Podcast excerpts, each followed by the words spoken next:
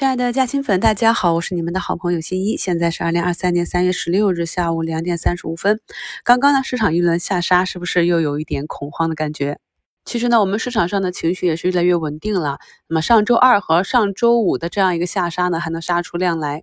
大家去打开板块板指，比如说上证的分时图，你可以发现，在整个指数下杀的时候，并没有明显的量能放出来，市场的情绪还比较稳定。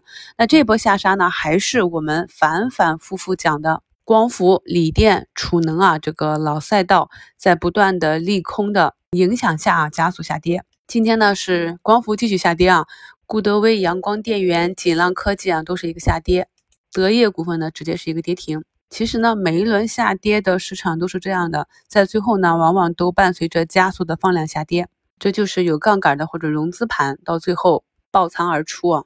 至于呢，后面会不会有一个短期的超跌反弹的行情，这个是需要观察的。像这种加速的下跌呢，早进去一天就会非常的惨。可以看到呢，在老的赛道上不断的有机构资金出逃。在去年十月二十日的股市五评里，标题就跟大家写了“远离老赛道，拥抱新赛道”。当整个下跌的趋势不明显的时候，市场上聪明的资金看出来了，做出了决断。而往往呢，市场上大部分的投资者都是要被资金、被市场杀到最后，杀到一个绝望的时候，才含恨离场，连最后杀到底的一个超跌反弹都吃不到，这是非常惨烈的。希望我们的朋友呢一定要注意，我们讲机会的时候你可以不听，但是讲风险的时候一定要重视起来。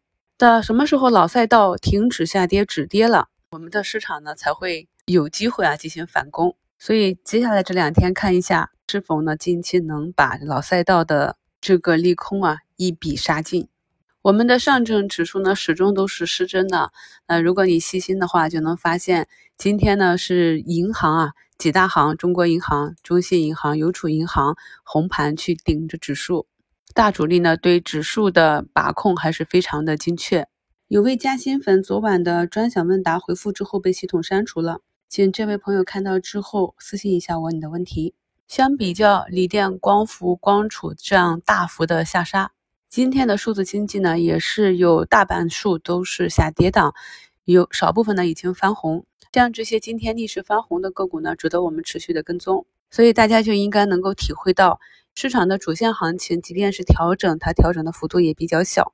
而老赛道那里啊，跌了那么多，反弹一点点呢，又是大跌。这就是大趋势、大周期的力量。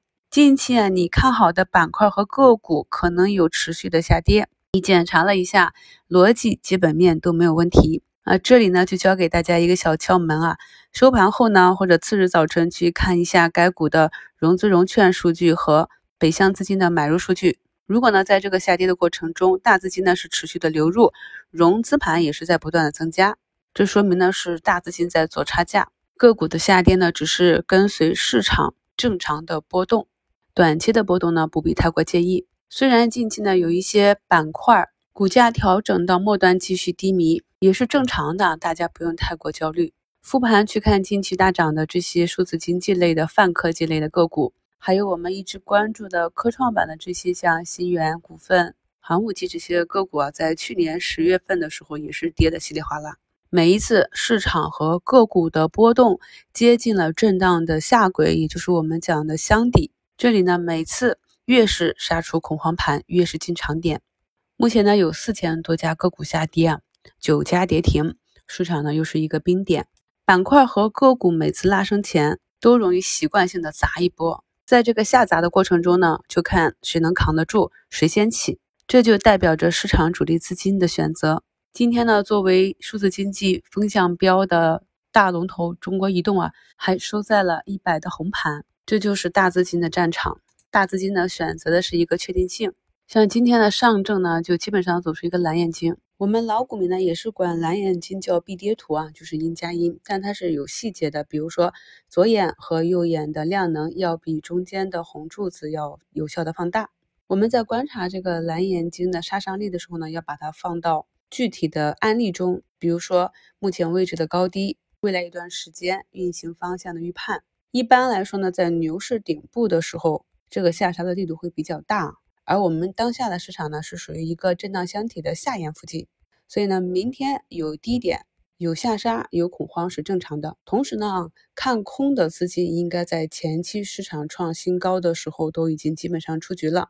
所以呢，明天下杀的力量呢，大多是由在场内啊犹犹豫豫，前期没有高抛出去，短期情绪一下杀杀出来的恐慌盘。所以就要看想要回补仓位和场外踏空资金，想要入场资金与场内抛压的一个博弈情况。